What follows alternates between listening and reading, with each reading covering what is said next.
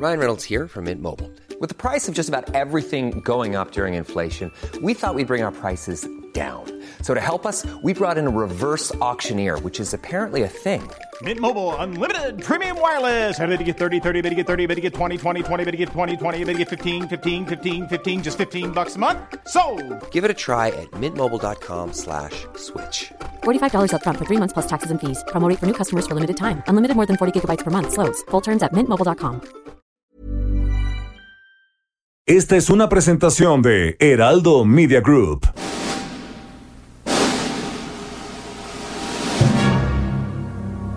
Bienvenidas y bienvenidos a un programa apocalíptico para sensibilidades más allá del rascahuele. Están a punto de entrar a un universo paralelo donde dicen que la distancia es el olvido para ponernos en sintonía con el espíritu melodramático de...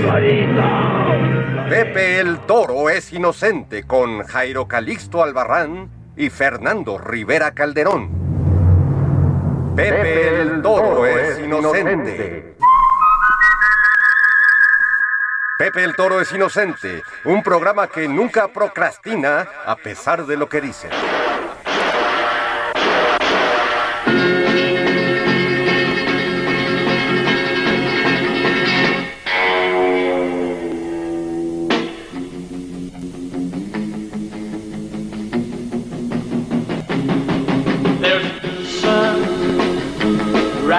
Angry in the sky.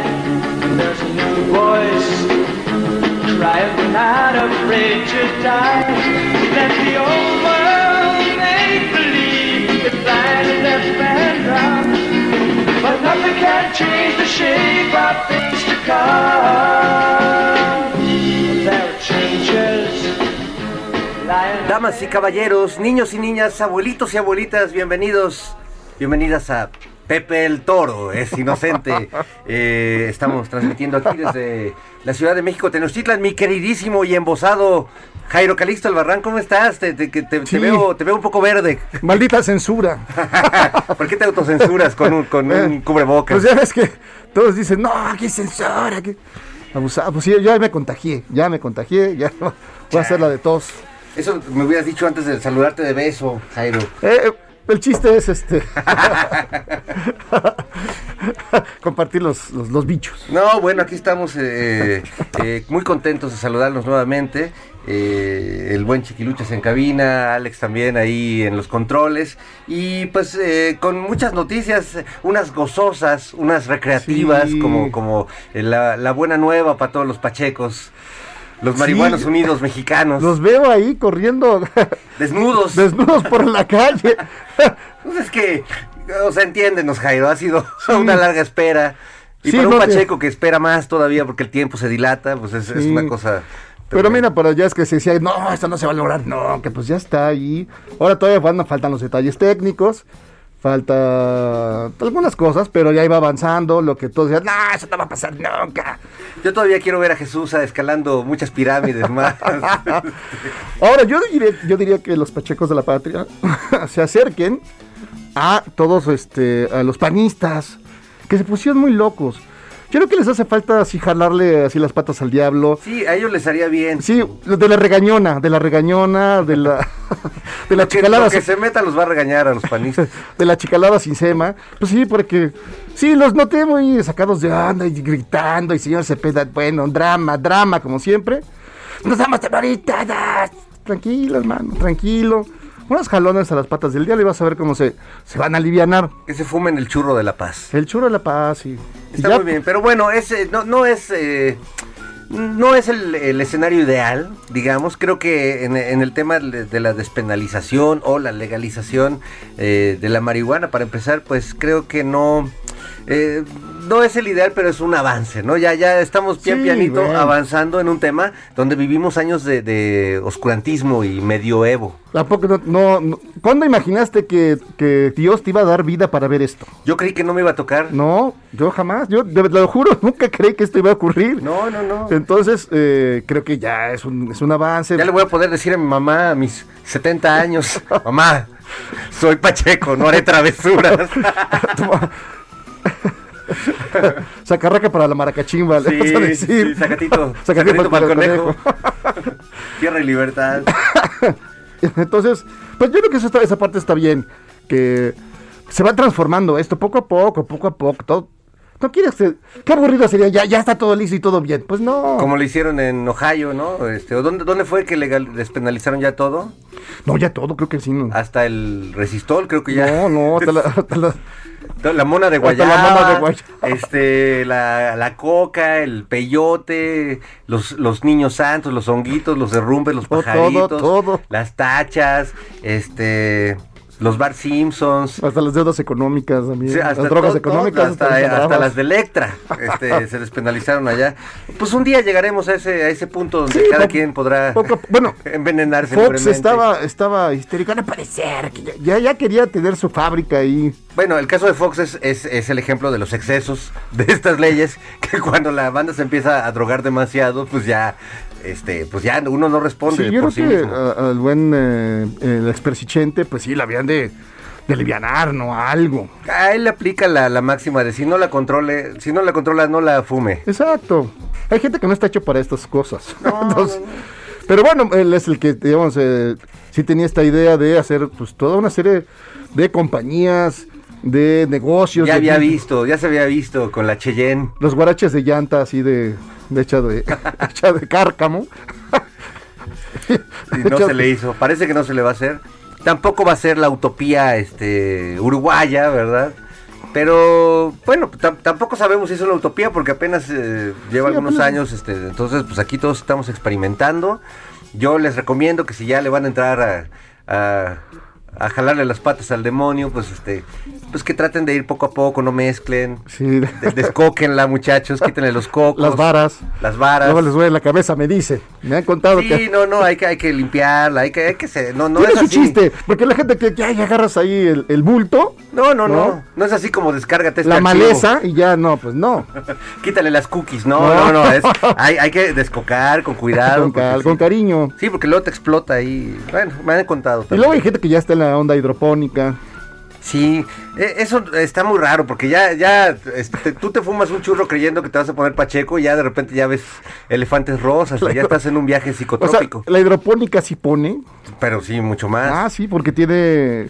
Sí, porque ya le, echan cosas, este, sustancias así de esas que se fuma Pati Navidad, de eso le echan, entonces te quedas medio, Sí, les avientan ahí. te quedas ya ahí de todo. como De todo sin Como medida. Verástegui, como Verástegui te veré, Vas a quedar ahí. sí, no, no, no lo hagas, Jairo, bueno, ya no lo hagas, Es solo para por lo que veo has estado fumando estos días, Solo para, solo para profesionales.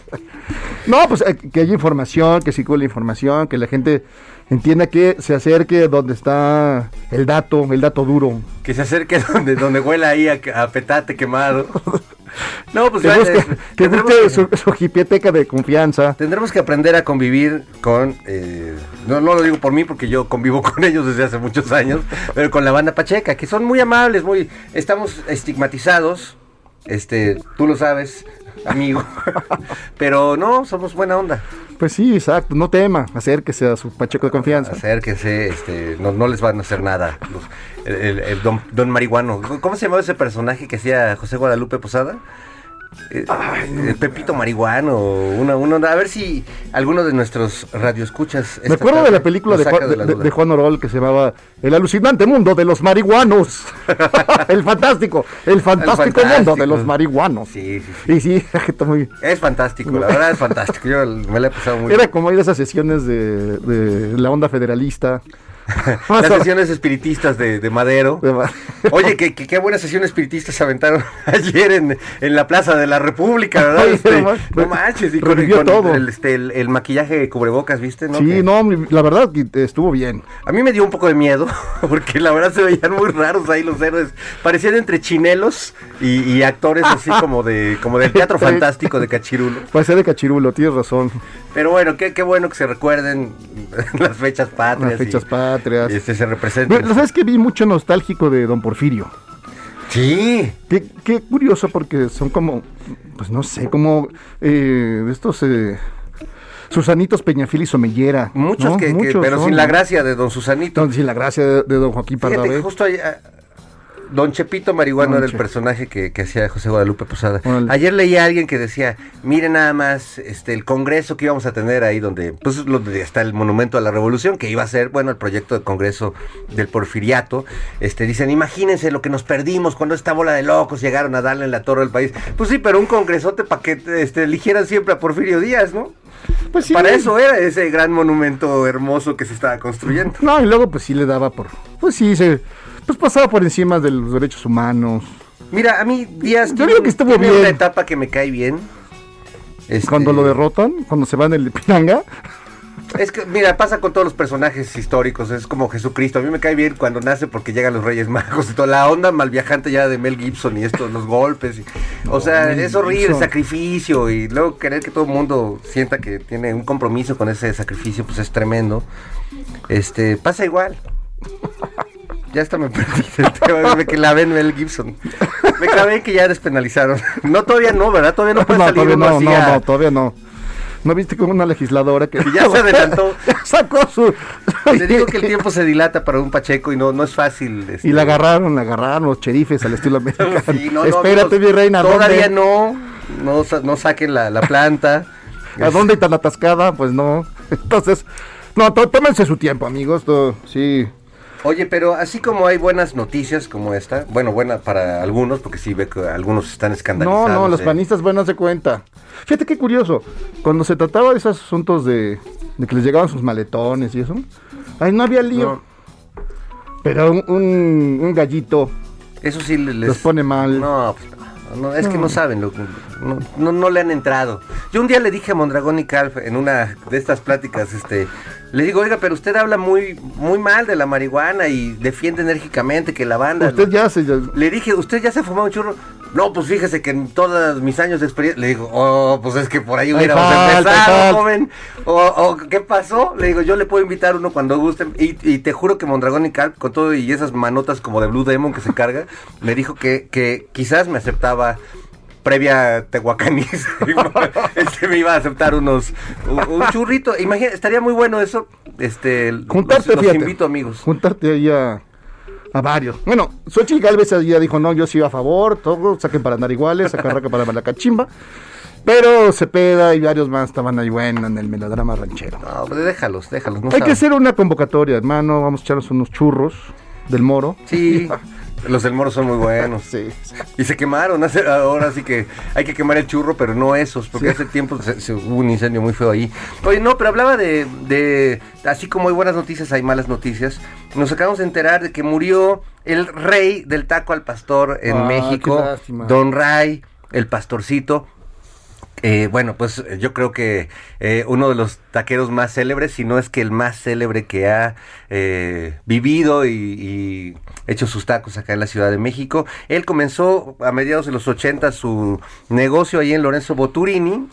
Eh, ahí por atrasito de la delegación Venustiano Carranza y a partir del éxito de su negocio que empezó a convocar a mucha gente empezaron a surgir muchos tacos al pastor hoy Lorenzo Boturini pues es una avenida de puras taquerías al pastor todas tratando de copiarle la receta el nombre la fama este a Don Ray a quien aquí recordamos con mucho cariño porque realmente era eh, y, y yo sé que en esta ciudad valoramos a los taqueros No, El- bueno hablo de. Chilangolandia sé que nos escuchan en muchos rincones de la República pero aquí ya saben que el taco al pastor es circula por nuestras venas tenemos No, todos no. corazón de trompo Sí, no, tú mm, aquí te hacen un examen de la sangre y no salen triglicéridos. Sale rojita por- el- por el, colesterol, este- No, te sale mi achiote. el achiote el achiote de la sangre Sí, claro. así que bueno que descanse en paz Don Ray No, Don Ray el pastorcito Grandes tacos, grandes tacos. Grandes tacos, gran personaje, siempre lo recordaremos ahí con su, con su traje así como de, de grupo norteño, ¿no? Con su chalequito de cuero, su sombrero, su bigote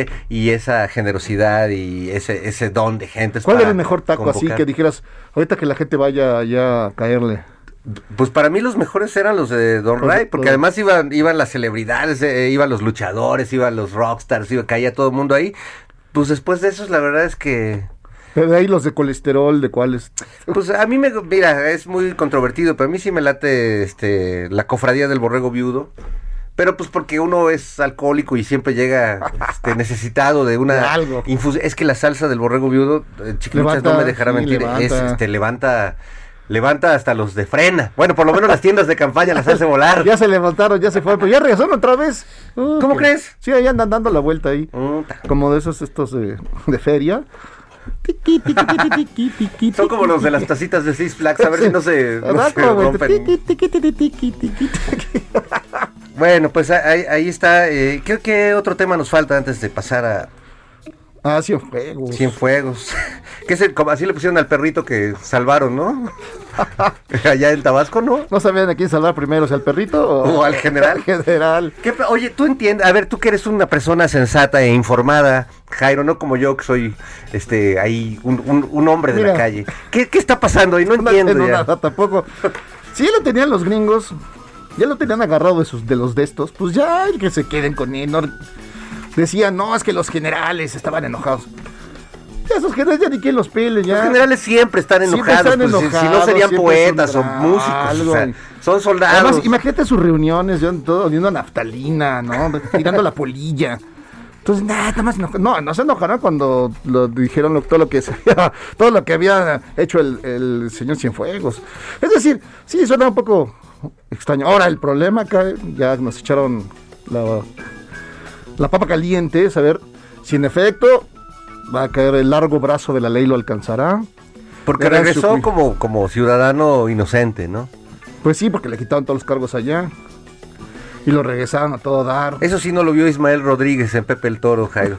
Este, este escenario no lo habíamos considerado nunca. Nunca jamás. A ver si no nos regresan al Chapo. Ahora, la- el, el- el- el pueblo bueno deberíamos pensar que, que se le va a juzgar como Sí, es debido Es lo ideal. y que será quemado en, Leña verde. en leña verde ahí en la Plaza Mayor, pero hay, hay mucha... O dar una vueltecita que sea para el susto allá el Cerro de las No Campanas. sé. También como es, eh, Nada más para es un no tema de seguridad nacional, no, no es este, no es el líder de un partido político, no, es, es nada más y nada menos que el secretario de la, el exsecretario de la Defensa Nacional. Y luego decían, no, es que la, el amago, si no regresan al general, sacamos a la DEA de México. Y a la DEA, ¿quién le importa? O sea, no, bueno, la los de la DEA DEA, no hacen nada, son... bueno, la DEA es la gran burocracia estadounidense que, que vive del narcotráfico mexicano. Si se acaba el narco en México, se acaba la DEA. Na- nadie le conviene. No, nada más por años y años viendo pasar toneladas y toneladas de mercancía chueca. Nunca, nunca agarraron nada. Desde Kiki Camarena hasta nuestros días. O Sí, sea, sí, mandaban a gentes a, Sí, a- a pues. codearse con los grandes capos y ah, No, la, la DEA yo creo que evidentemente le preocupa el tema porque a, a ellos no les conviene menos que a nadie que mengue el negocio porque pues ahí sale su marmaja del presupuesto. pues Sí, agarran el, para el chivo, alcanzan para la chuleta. Pero bueno, así, Pero, está, pues, así está la cosa. A ver si, no, yo creo que ahí lo ideal es que no haya impunidad, ahí sí. No sean malos. No, Jairo, pues es que... ¿Qué pasó? Ah, este, ya no sé ni qué creer ni qué pensar, Jairo. La verdad es que en, en momentos como estos es cuando yo quisiera mejor rajarme. Pero pues no, ni modo. ¿Por qué no ponemos mejor una rolita? Tú Una traías rolilla. algo, ¿no? Pues traía la rola que se aparece en la novela de... ¿Por qué estamos oyendo la de Odisea Burbujas? este, nada más. ¿Qué pachó? Ah, no, no era, no era burbujas, pero bueno. Este, ¿qué vamos a poner, mi querido? Flashback se llama. Flashback es una cosa muy extraña, que es, es un eh, autor, eh, pues que te diré, es un, es un artista muy especial alemán y se juntó con Sting y con la banda de Police para hacer esto, que aparece en el libro de Gabriel Velasco, la nueva novela. Ah, muy bien, bueno, pues vamos a escucharlo.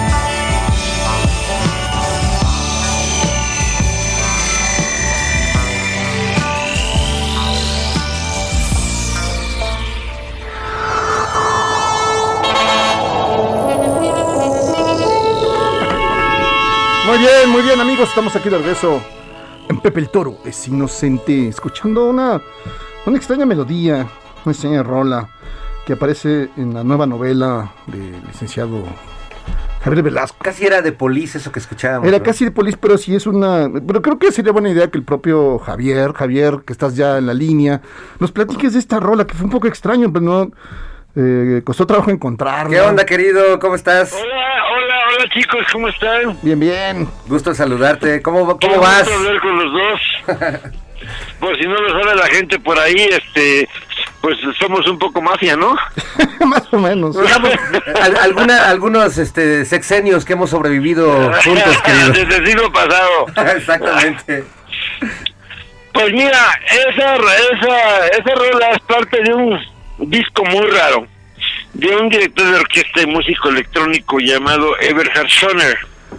Eberhard Schoner, eh, por ahí de fines de los años 70, reclutó a, unos cuantos desempleados. Primero fueron Sting y Andy, y Andy Summers, y y después fue también Stuart Copeland para el segundo disco. Entonces, mientras ellos maduraban el proyecto de Police, entraron a esta música que yo la veo como música de funeral, o al menos en mi experiencia eso es lo que fue.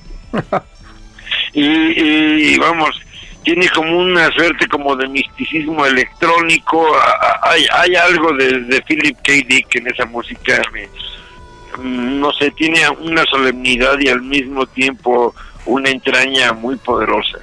A mí me pervirtió temprano. Pues sí se nota porque además es es como es como la, la rola con la que eh, tu personaje empieza ya a decidir su destino, Sí, ¿no? Su destino como escritor, como que no sabía bien para dónde tirarle, pero pero ya ya como que estaba tomando esa decisión y esta esta rola le, le- Es una rola como iniciática. iniciática, exacto. si- si te fijas, la rola empieza diciendo I'm 20 years old y la novela empieza diciendo tengo 20 años y a mi mejor al día la atendí en una cama de hospital. Sí, Las dos empiezan diciendo tengo 20 años. Sí, es una, es una novela donde tú buscas, ahora sí como que no tienes piedad, hurgas en las partes más duras, rudas, difíciles de, del, del personaje. No, no, Jairo, es que uno hurga donde tiene que hurgar con tal de salvar la página, con tal de salvar la historia. No importa si hurgas en tu vida personal, si tienes que balconear cosas que juraste que nunca ibas a revelar, no importa porque hay algo más importante que salvar esa historia. Y justo- y, pues ni hablar todo lo que todo lo que la historia que me pida se lo voy a dar. Por supuesto. Bueno, de eso vamos a hablar regresando de este corte, mi querido Javier. Aguántanos tantito y regresamos para Venga. seguir platicando. Venga. No se vayan.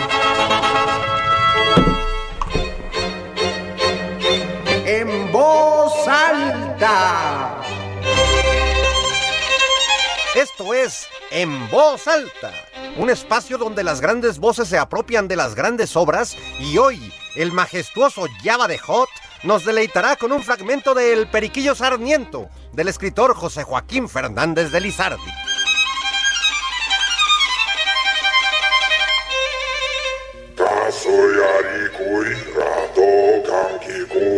A Pedro le decía Pedrillo, pero sus amigos y compañeros le pusieron el sobrenombre de Periquillo. Y una vez que se enfermó de sarna, le apodaron el Periquillo Sarmiento.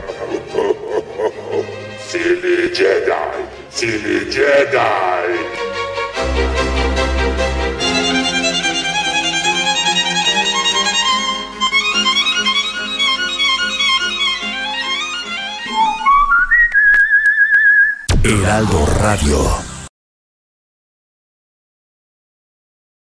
Heraldo Radio. Pepe el Toro es inocente, un programa que nunca procrastina a pesar de lo que dicen. Bienvenidos, a El Hotel, de los, Ojos Perdidos. Hoy presentamos, La Oreja de Van, Gogh.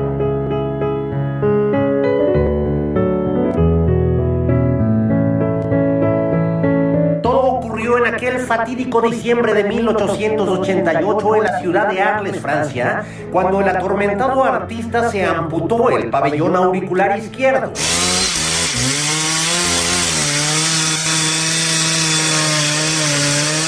vaya que estaba bien amputado porque lo cortaron sin echarle lidocaína. Mucho se ha hablado acerca de este arranque de locura, pero poco se ha dicho sobre lo que pasó con la oreja sin cabeza. Unos dicen que Van Gogh la envolvió y se la regaló a una prostituta para que le dijera cosas sucias por las noches. Otros afirman que su amigo tóxico, el pintor Paul Gauguin, se la rebanó con una espada durante una discusión y la choreja salió volando por la ventana como Dumbo sin rumbo. Lo cierto es que por azares del destino, la oreja llegó a México y ahora trabaja en los sótanos del Palacio de Cobián como oreja de gobernación. Esto fue, el hotel, de los despojos perdidos. Muy bien, estamos aquí buscando una oreja. Aquí que dejaron todo salpicado. Aquí en Pepe el Toro es Inocente y estamos platicando ni más ni menos que con nuestro querido Javier Velasco. Oye, Javier, y estábamos hablando de no tener piedad con, con el personaje y tú hablabas de la página, eh, de no tener piedad para salvar a la página ante los ojos del lector, pero también es una época la que retratas que no tiene piedad con nadie, ¿no? La, e- este momento en el que uno deja de ser un, un imberbe inocente y, y se confronta ese, ese idealismo infantil con la, la realidad más cruda, ¿no? Es, es un momento que no tiene piedad para nadie y bueno, ya no, no digamos de tu personaje que se las ve bastante rudas. Pero es que yo creo que no tiene por qué tener piedad. ¿Por qué? Porque es un tiempo en el que te vas a equivocar mucho y las equivocaciones entre más temprano las cometes más baratas te salen. Eh, entonces, mm, yo realmente no tengo nada de qué quejarme de, de esos años y de que si fueron difíciles. Mi padre leyó el libro y me dijo, oye, qué, qué difícil la pasaste. Y digo, ¿difícil? Yo no siento que haya sido difícil, siento que fue muy divertido y, y, pues si a veces se complicaron las cosas, digo, tantos años de condesa y no saber mover el abanico, pues te las arreglas, ¿no? Te las arreglas. A mí lo que me sorprendió, entre otras muchas cosas, mi querido Javier, es tu pasado comunista. ese, ese sí no me lo esperaba. Yo tampoco. No me lo esperaba. Ese sí supera cualquier fantasía. Pues es que imagínate, yo vengo de la escuela de niños bien y de repente, y ya un poco harto de muchas cosas que llegué a ver ahí, y, y de pronto, o sea, estaba el hijo de Arturo Durazo en mi escuela, para que mejor me entiendas, y salía con sus amigos a disparar una metralleta. Órale. Entonces, este, cuando llego ahí, entro a ciencias políticas, me hacen leer a Lenin, leo, eh, leo Engels, leo cantidad de cosas y digo, no, pues aquí hay un hondón. y pues caí con toda la, la, el candor, de hecho, es de las partes que más me divierte del libro, pues porque el personaje es increíblemente cándido. O sea, el personaje llega a ese lugar porque eso no lo cuento en el libro, pero el personaje busca el directorio del Partido Comunista Mexicano, ve la dirección en la calle de Durango y cae ahí. Sí, claro. y dice, pues quiero ayudar, y lo meten allí a una célula que les ayude, seguramente juran que soy infiltrado. En fin, entonces este es parte de la calidad del personaje. Otra tarde va y se mete toda la tarde al templo Hare Krishna de México, ahí por cerca de Tacubaya, y, y, y sale diciendo, ¿qué es eso? Porque como te digo, es tiempo de equivocarse, de experimentar, de, de, de- de cambiar de rumbo todo el tiempo, todo lo que sea necesario para llegar lo menos bruto posible a una eventual madurez. Y, y es, es muy curioso porque te, te vuelves como el ave que cruza el pantano y no, su plumaje no se mancha, ¿no? Porque muchos en esos en esas visitas, ya sea con los Hare Krishnas o con los comunistas más radicales, pues ahí se quedaron toda la vida enganchados como en una especie de adicción ideológica que, que tampoco supieron en muchos casos adaptar a la realidad, ¿no? Y los conocemos a muchos, eh, eh, incluso este conocidos o amigos que están como instalados en... eh, Y pasa también en el Tianguis el Chopo hasta con los ciertos tipos de rockeros, ¿no? Pero bueno, también recuerda que aquí hay un truco, nuestro plumaje es wash and wear. No es que no se manche, es que se desmancha fácilmente, ¿no? Es que es, es muy divertido cuando vas ahí a, a la célula y dices, no, es que yo soy paracaidista. No, pues es que tienes que hacerte como que eh, algún perfil heroico tienes que darse. Ahora también, eh, también to- esta historia de ir metiéndote en el mundo literario, las, las revistas, los pequeños círculos, los premios, los concursos, pues las pequeñas mafias que hay, se, se van ahí armando y, y irte colando, porque es lo que vas haciendo, entonces, tu personaje se va colando. Así le, Sí, le- le se va la colando, pero con muy poco, yo creo que con muy poco talento, ¿no? sí, pero- pues sí, porque digo, había, había escrito una novela de 200 páginas que no le gustó a nadie, que es decir, no tenía, pues no tenía las herramientas, nadie le había dicho, oye, por acá, algo, nadie. No, pues está encueradito. Yo Sí. creo que lo- a mí lo que me divierte de contar la historia del personaje es que se la pasa encueradito la mayor parte del tiempo, porque aparte tampoco sabe socializar, ni entrar a un club, ni, ni y cuando trata de socializar mete unas patas horribles. ¿no? No, pues ahora sí que va aprendiendo sobre la marcha como todos, ¿no? Nadie, nadie, este, nadie aprende, nadie empieza sabiendo nada, Nada, ¿no? no, y todos nada. creo que, como tú dices, la, la única ventaja que puedes tener en ese, en ese océano de pifias es, es regarla primero y tener la experiencia más pronto que tus co- colegas, ¿no? Pero sí, pero también te sucede que envidias, eh, eh, envidias secretamente a esos que tienen un padre, una Sí, madre claro. intelectual y que les abren puertas. Y luego te das cuenta de que no, que es mucho más conveniente que no te abrieran ninguna puerta. A mí me asombra que de repente digan, es que los jóvenes no nos apoyan. ¿Para qué quieres que te apoyen? ¿Estás borracho o qué? O sea, cada quien se apoya como puede, no está de chillón, ¿no? Nosotros nos hicimos este viejos sin que nos apoyaran. a la brava. Pues, nos apoyamos chambeando. No, pero, pero fíjate que yo por lo, por lo menos sí me identificaba de pronto eso de que oías, hay un cóctel en la colonia Juárez donde van a presentar y va a ir tal autor y tal. Pues ahí voy. No, Claro. solo, no solo por el ambigú, que era gratis, y el, y el vinillo, sino también pues para... Y a, a ver, que algo, algo se te pegara, ¿no? Claro, por supuesto, sentir que estabas ahí en algo parecido a una cancha reglamentaria o... Sí, sí, sí, que hablaras con alguien, que no sé, pero era como sentirte, pues este es lo mío, ¿no? Que nadie me conozca a nadie le importe. No saben, pero es lo mío. No, y lo peor es que luego terminabas conociendo a- a- al ídolo generacional o al, al gran gurú y terminabas con una decepción enorme, ¿no? O, o como el, el buen Parménides García Saldaña con ganas de irte a madrear a Octavio Paz. Pero, pero es parte de la experiencia, o sea, tienes que, tienes que matar a tus ídolos eventualmente. si no, no maduras, de eso se trata, y ellos lo saben. Cuentan que una vez estaba Pete Townshend, el guitarrista de The Who, estaba en un bar y llegaron los eh, eh, dos miembros de The Clash a, a saludarlo y le pidieron que les dieran un autógrafo. Y Pete Townshend se enojó, les dijo, no mames, ustedes tendrían que estar mandando al demonio. Ustedes tendrían que escupirme, no que pedirme un autógrafo. ¿Qué pasó? Hijo, de haberlo sabido, hubiera escupido antes algunos. Sí, ¿verdad? Maldita, Sí. maldita cortesía. Maldita cortesía. Sí, a mí se me escapó Gustavo Sáenz, no, no es cierto. Gustavo Sainz, sí, pues era... Es que Gustavo Sáenz, recuerda Jairo, era como el símbolo del poder en el limba y en el Sí, mundo de la... sí, sí. En fin, si querías que alguien te hiciera caso, más te valía que conocer a Gustavo Sáenz, pero yo no tuve ese gusto. Oye, y pero, a- pero a la vez Gustavo Sanz, recordemos que también eh, vivía un poco como enojado con, como él fue colega de José Agustín en sus albores cuando eran talleristas de leñero, el, el éxito este súbito de, de José José- Agustín, Juan José Arriola también. este, de- dejó a Gustavo Sanz con un sinsabor ahí generacional, ¿no?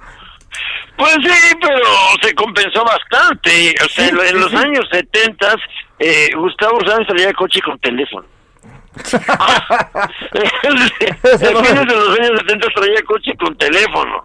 O sea, era un enorme snob que vivía muy bien, era un bon vivant. No, y luego se fue a vivir a, a Nuevo México, ¿no? La Universidad de Nuevo México. Sí, se la pasó allá sí. los últimos años. Entonces, este, pero en fin, era otro mundo, ¿no? Oye, Javier, ya que, ya que tocamos eh, este tema de escritores eh, de esa generación, que hago, hago un pequeño paréntesis porque hace unos, unas semanas murió Luis Zapata y yo creo que, o quiero imaginar que para ti como para muchos de nosotros su lectura Se, fue, men- se menciona en el fue, libro. fue sí. tremenda, ¿no? efectivamente lo menciona en el libro. No, es que mira, Luis Zapata tenía esa rara virtud de hacer lo difícil parecer fácil, ¿no? Totalmente. Entonces, tú leías El vampiro de la colonia Roma y decías, no, pues si él lo puede hacer, yo también puedo, ¿no? este, y, y aparte, un personaje picaresco eh, eh, en las últimos, eh, la, penúltima década del siglo, recorriendo la Ciudad de México, vamos, a mí me ha tocado mucho la picaresca, como muchos de nosotros que desde la secundaria leímos El Lazarillo y El Periquillo Sarmiento. y la vida del Buscón y el Periquillo Sarmiento, todo esto, pues la llegada de Luis Zapata fue totalmente refrescante. Yo hasta la fecha encuentro que el vampiro de la colonia Roma es una joya. Claro, no, una maravilla. Lo es, yo creo que muchos Eh, eh, hemos y este, cosas, llegado- por ejemplo, eh, eh, tiene otra que se llama Los postulados del buen golpista. Por lo menos las primeras 60, 70 páginas son joya. Sí, es una buena idea releer el, el vampiro Sí. en estos días. Yo creo que muchos lo hemos, hemos este, regresado a sus páginas después de pues, la triste noticia de, de la muerte de Luis Zapata. Sí, Yo está- estoy seguro que 40 años después del vampiro de la colonia Roma, cualquier persona lo lee y se sonroja. Sí, no, de, de hecho me parece que No, en su este, momento, no ha envejecido, sí, es un claro. texto que, que está vivo, está vivo totalmente. No, en absoluto. Yo se lo di a leer a mi esposa hace dos años y estaba totalmente fascinada con el libro. Es el libro, cuando lo leas, es buenísimo. Ahora, dentro de cinco años, dentro de 20, Sí, qué chido. es, es un banquete. Realmente es una ciudad de México aparte que ya desapareció y, y esa huella que deja en el vampiro de la Ciudad de México es imperdible. Bueno, ya desapareció hasta la ciudad de, de Luna Llena en las Rocas, Javier. Ahorita estamos viviendo en un apocalipsis para todos los noctámbulos, este, bohemios desmadrosos. ¿Qué es esto? Pues mira, queda el 33, queda el Tenampa, tenemos todavía algunos territorios sin, sin, sin perder. Todavía no han caído. Alabados sean. Oye, Javier, también este, eh, este personaje eh, se va encontrando también con grandes gurús, vacas sagradas, ¿no? Sí. García Márquez y, y bueno, el propio José Agustín, ¿no? Que, el- que, que- Sí. que- que le- que quiere que le eche la mano ahí para un concurso. es decir, Una manita. y, y- y yo me, y me insisto que, digo, me, me, me, me siento representado porque todo el mundo andábamos buscando a quién, a ver, a quién, a quién te, te arrimabas, a ver si, si algo te, te, te- te echaba la mano o algo, ¿no? Sí, exactamente. Sí, o alguien que de algún modo te saque, sí, que te sacara pues, de tu ignorancia, porque Sí. pues no había internet, Jairo. No, eso es lo malo. O sea, nuestro contacto con el mundo era el revistero de Sanborns, que aparte eh, eh, estaba totalmente tomado por vampiros, ¿no? Entonces, Va- Vampirelas. Oye, hasta el fatídico día que le pusieron plástico a las revistas porque se dieron cuenta Ah, de que todos íbamos a leer ahí gratis. Sí, bueno, pero también hay técnicas para quitarles el plástico, ¿no? No, qué, mar- qué- qué maravilla, pero oye, la parte de cuando tus papás saben que vas, que vas al, Partido Comunista y dicen, ¿qué? ¿Quieres que nos agarren a todos? Que nos lleven al campo militar. Es muy bueno, es muy, bueno. es muy afecto a las teorías de la conspiración. ¿no? Entonces, este, cuando veía mi, mi cuarto todo tapizado de pósters marxistas y marxi- marxistas sandinistas, este, pues eso como que decía, bueno, vaya y pase, ¿no? Por lo menos ya no están los greñudos ahí. Oye. Pero ya cuando le digo, no, pues sabes qué, que yo quiero entrar al partido, ¿qué? ¿Qué? Imagínate mi papá que era ex banquero, o sea, diciendo, ¿qué hice mal, señor? ¿En qué fallé? Eh, sí, pero fue muy hábil, lo cuento en el libro. Al día siguiente, de pronto veo que me de- vuelvo de, de- de repartir propaganda y me encuentro un sobrecito con dinero que dice, aquí te dejó este dinero el Partido de Comunista de la URSS. Dije, ay. No, pues agarré el dinero y con sin la menor dignidad proletaria, pues me lo fui a reventar. Pues sí. Los padres en ese caso a veces sí saben qué hacer. Oye, ahorita que hablabas de vacas sagradas, recordé un momento, pero no de la novela, sino de la vida real, allá en el 97, eh, cuando vino David Bowie a México y dio una, Ah, sí. una conferencia eh, de, de prensa en el autódromo, y yo me acuerdo que ya, pues, ya, ya no acostumbraba a ir a conferencias porque ya trabajaba además ya no en un área musical, y creo que tú, Javier, tampoco ya lo acostumbrabas a hacer, pero como era David Bowie, había que eh, estar presentes ahí a recibir eh, Sí, eh, la- la- sí. la- el aura maravillosa de este personaje y, y te recuerdo justo esa gran emoción de conocer a, a- a poderte acercar a una vaca sagrada y tener algunos gestos. Tú creo que hasta llegaste a platicar con él en esa ocasión, ¿no? Sí, eh, bueno, primero fue la conferencia de prensa, le hice la pregunta por ahí cuando pude, pero luego logré colarme al, al, al after show, al famoso Greet My Meet, o como se llame, Meet and greet. Meet and greet. ese eh, Meet and Greet, y este, y ahí pude hablar un, un par de minutos con él, eh, pero fue muy curioso porque no es que, como dicen, te, te, te, te, te dé el choque de ver a la estrella, el Star Shock, sino como si fuera un amigo muy viejo con el que tengo que hablar un par de cosas. Entonces lo agarré del hombro, le dije, hey David, le tiré un rollo sobre un libro que estaba escribiendo. No sé qué más cosas le dije, lo hice reír. Este, y ya cuando saltó la carcajada y lo llamaron, dije, ya hice lo que tenía que hacer, hice reír a Bowie, ya nos podemos despedir. Claro, qué maravilla. No, y, y además eh, eh, también es, es legendario el momento en que el buen Javier, en- después de la conferencia, se, vuel- se roba, así, no hay otra palabra, amigo, se roba el cartel, el, el, el estilo Yo del... creí que la- el camaleón o la iguana que traía en el No, hombro. se roba la imagen de, de, de Bowie y se la lleva y un vaso, un vaso donde había tomado agua. ¿Tiene usted pruebas, licenciado Lorenz? Es que ese día perdimos todos un poco el estilo. La verdad es que Me parece temeraria la acusación, que tenga pruebas que lo respalden. Pues, lo del cartel, mira, yo no voy a decir nada, pero este sí recuerdo el episodio. Ahora, ya acá entre nos, dime cuánto das y aquí lo tengo. No, bueno. No, qué maravilla con esas historias. Y entonces, el, es, esta, eh, este es, digamos, es un, ¿cómo llamarías a tu, a tu novela? Es decir, un viaje iniciático hacia el, destino de la vida, el verdadero, encontrar la, la salida a mundo absurdo. ¿Qué Es es? que es al mismo tiempo un testimonio y una historia.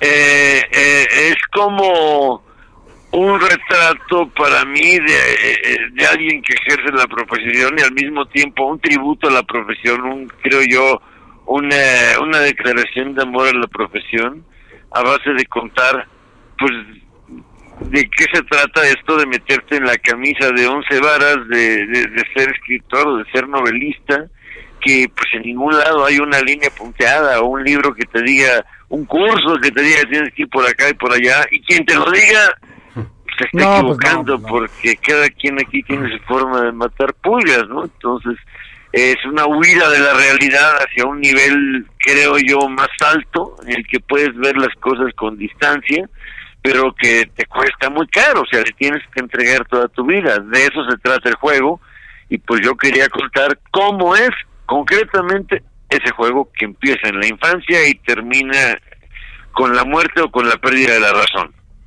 Es, es eh, interesante porque este, este tema de, de la novela y de, la, de lo que implica escribir es un tema que, que abordas en, tu- en tus eh, escritos, pero también lo, lo abordas en, lo cotidiano. O sea, es, es el asunto de la novela es, algo que te apasiona y finalmente la novela es tiempo, tiempo condensado. Tal vez ¿Cómo vives ese otro tiempo mientras la novela se gesta? Porque bueno, ya son varias, varias novelas a lo largo de, de tu historia como escritor y cada tiempo mientras se gesta esa historia y ese otro tiempo tiene una, una peculiaridad, digamos, es, eh, ¿cómo, cómo lo percibes eso y cómo lo percibes en el caso de esta última novela?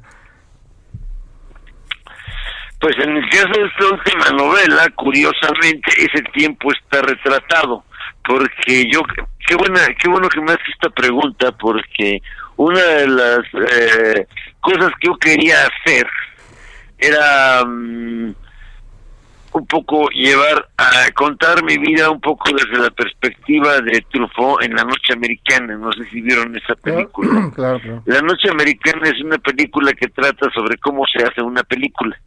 O sea, la película de la película. Entonces yo quería escribir la novela de la novela.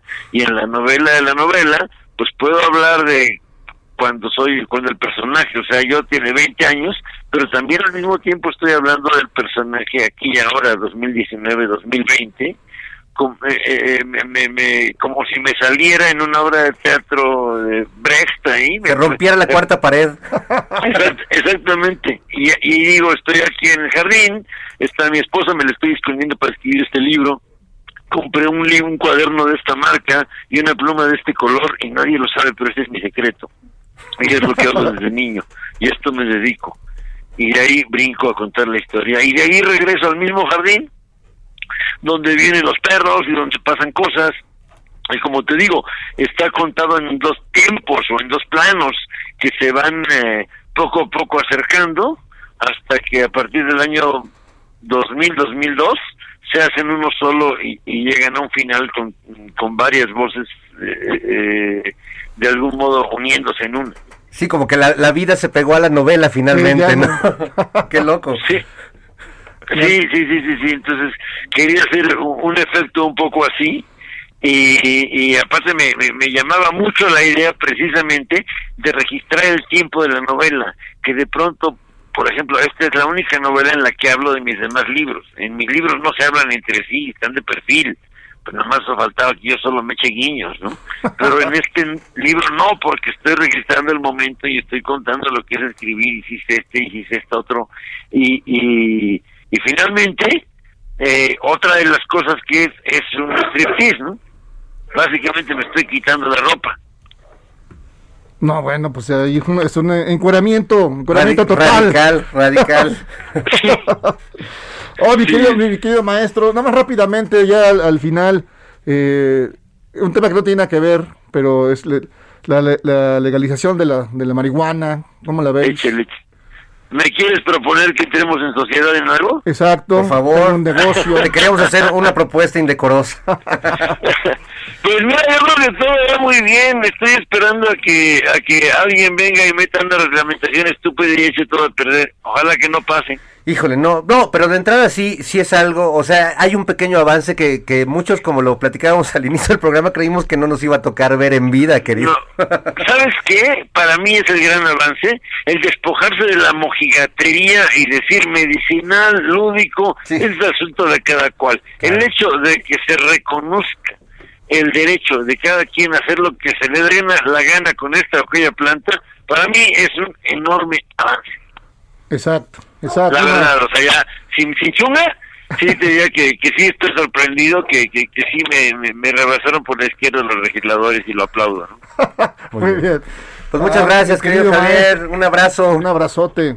Igualmente, abrazote Fer, abrazote Jairo. El, el último en morir, la novela de Javier Velasco. La más reciente novela y bueno, supongo que la presentarás ahora en la FIL virtual y bueno, en estos territorios ya este no, no podremos encontrarnos este año, pero ahí, ahí estaremos pendientes de las El, presentaciones. el 2 de diciembre la presento con Enrique Serna. Buenísimo. Ah, muy bien. El, el querido Enrique Serna también. Bueno, pues un Eh, abrazo. sí. Abrazo, Javier, muchas gracias. Gracias, Javier. Gracias a ustedes. Hasta pronto. Bueno, pues ahí está eh, Javier Velasco hablando de El último en morir. El último en morir. Es Alfaguara. Digo, perdón, este mm, no no es Alfaguara, sí.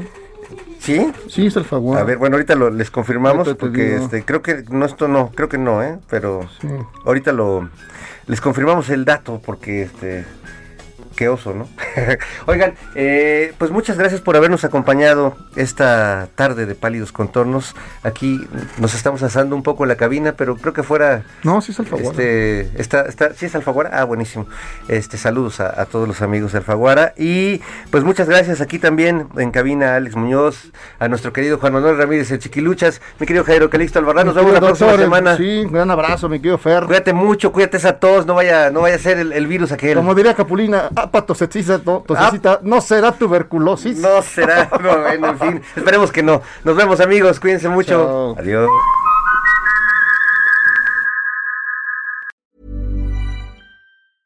Even when we're on a budget, we still deserve nice things. Quince is a place to scoop up stunning high-end goods for 50 to 80% less than similar brands. They have buttery soft cashmere sweaters starting at $50, luxurious Italian leather bags, and so much more. Plus, Quince only works with factories that use safe, ethical, and responsible manufacturing. Get the high-end goods you'll love without the high price tag with Quince. Go to quince.com/style for free shipping and 365-day returns.